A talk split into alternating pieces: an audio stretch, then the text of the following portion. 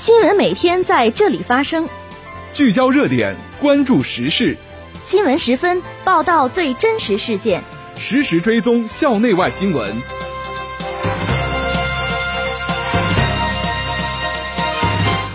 听众朋友，下午好，欢迎收听今天的新闻十分。今天是二零二一年十一月九号，星期二，农历十月初五。今天夜间到明天白天，聊城地区天气晴，气温零度到十一度。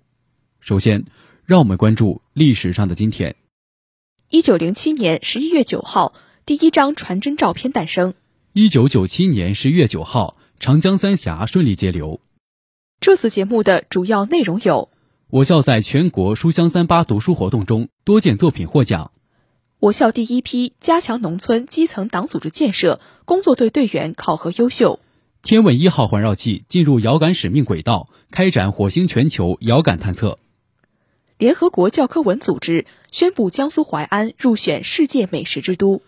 下面请听详细内容。首先是校内新闻。近日，全国第九届书香三八读书活动获奖名单揭晓。我校女教职工在活动中获三等奖一项，优秀奖四项。本届全国书香三八读书活动是由红旗出版社、中国妇女报社主办，为庆祝中国共产党成立一百周年，以“百年圆梦，幸福启航”为主题，面向全国各地工会、妇女组织和女性开展的阅读活动。来自全国三十一个省市，两万两千多家单位，一千一百多万女性参加了活动。学校工会、妇委会精心筹备，女教职工踊跃参加，取得良好成绩。学校工会、妇委会高度重视女教职工文化阵地建设，在阅读中提升文化素养，凝聚文化力量，激励广大女教职工听党话、跟党走，立足岗位，建功立业，为学校高质量发展贡献巾帼力量。近日。党委选派加强农村基层党组织建设工作队领导小组办公室组织力量，对第一批省派工作队员进行了二零二一年度考核。我校选派的张德伟、汤庆新、楚鹏飞三名工作队队员考核等次均为优秀。张德伟同志同时受到郓城县人民政府记个人三等功奖励。一年来，三名同志聚焦中央“三农”工作决策部署，贯彻落实。聚焦省委省政府打造乡村振兴齐鲁样板部署要求落地见效，聚焦夯实农村基层基础，聚焦解决群众关切问题，不断加强基层组织建设，持续完善基础设施，深入开展惠民活动，推进美丽宜居乡村建设，帮助基层解决了一系列实际问题，高质量完成帮扶工作任务，为打造乡村振兴齐鲁样板做出了积极贡献。以实际行动展现了辽大干部教师的责任担当和优良作风，得到地方党委政府和干部群众的高度评价。下面是学院快讯。近日，为丰富征管学子的校园生活，增强集体意识，培养团队协作精神，政治与公共管理学院于东校区国防生训练场举办趣味运动会。本次趣味运动会着力于满足政管学子的丰富多彩的校园文化需求，丰富课余生活。号召广大同学享受运动乐趣，挥洒青春活力，对于提升学院学生的综合素质，培养积极进取、团队合作的精神，增进同学间交流沟通，具有重要意义。近日，为让同学们了解当今濒危动物现状，增强同学们保护环境的意识，生命科学学院生命之光科技社举办“二叠纪末：生物大灭绝之谜”分享交流会。此次活动的顺利举办，不仅让同学们认识到全球生态恶化的严峻性，更让同学们认识到了节能减排的重要性。同时，呼吁同学们积极承担起保护环境的重任，响应国家实现碳达峰、碳中和的号召。近日，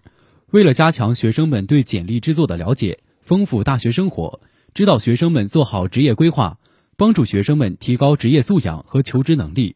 建筑工程学院举办简历培训大赛活动，通过举办此次活动，同学们充分了解了简历制作的基本内容，也为同学们的就业提供了一定的便利，极大程度上提高了同学们对自己职业发展的思考和规划能力。接下来是国内国际新闻。十一月八号，天问一号环绕器成功实施第五次进火制动，准确进入遥感使命轨道，开展火星全球遥感探测。执行任务以来，祝融号火星车已圆满完成既定巡视探测任务目标，各项状态良好，继续开展探测任务。综合考虑环绕器全球遥感探测和火星车中继通信需求，工程研制团队优化了轨道设计，确定了近火点约二百六十五千米、远火点约一点零七万千米、周期约七点零八小时的遥感轨道方案。在保证开展环绕科学探测的同时，为火星车提供更多的中继通信支持，提升任务开展的效率。截至目前，火星车在火星表面工作一百七十四个火星日，累计行驶一千二百五十三米，各系统工况正常。十一月八号，国家卫健委办公厅发布关于做好秋冬季托育机构疫情防控工作的通知。要求各地指导托育机构建立健全新冠肺炎疫情的预防和管理制度，加强监测预警，做好流感等秋冬季常见传染病防控工作，降低与新冠肺炎叠加流行的风险。各地卫生健康行政部门要高度重视托育机构疫情防控工作。此外，各地卫生健康行政部门要高度重视托育机构疫情防控工作，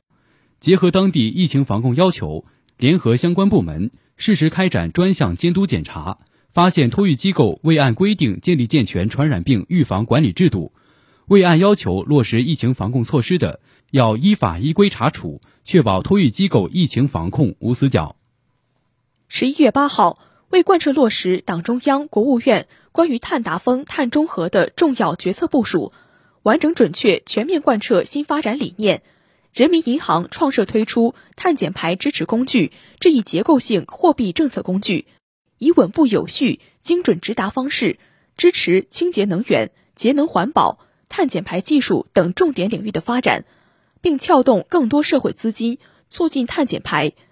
人民银行通过碳减排支持工具，向金融机构提供低成本资金，引导金融机构在自主决策、自担风险的前提下。向碳减排重点领域内的各类企业一视同仁，提供碳减排贷款，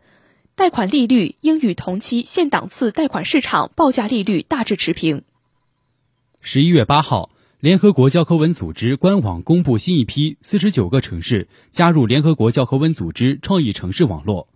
淮安成功入选世界美食之都，成为继成都、顺德、澳门、扬州之后。中国第五个跻身世界美食之都行列的城市，联合国教科文组织创意城市网络是汇聚全球以创意作为发展基础的城市的平台。创意领域包括手工艺和民间艺术、设计、电影、美食、文学、媒体艺术和音乐等。中国美食文化享誉世界，淮安入选世界美食之都，有利于推进淮扬美食的国际交流。让越来越多的人感受到淮安浓郁的文化底蕴和独特的城市魅力。近日，中国银行泰国股份有限公司携手泰国中华总商会等机构，积极助力泰国企业参与第四届中国国际进口博览会。中银泰国行长王宏伟表示，作为中泰跨境撮合业务的先行者，中银泰国依托中国银行集团的全球网络和中银香港区域化经营体系。充分发挥综合服务、外贸服务、国际人才优势及智能化科技优势，在中泰参展、客商招募、论坛活动、现场服务支持、对客金融服务等方面，逐步形成了有自身特色的服务机制。本次进博会上，中银泰国整合一站式生态场景资源，升级跨境金融服务，支持泰国客商通过手机客户端登录即可远程视频洽谈。听众朋友，今天的新闻时分就为大家播送到这里。编辑王艺璇，播音彭佳琪、冯继超，感谢您的收听。下次节目再会。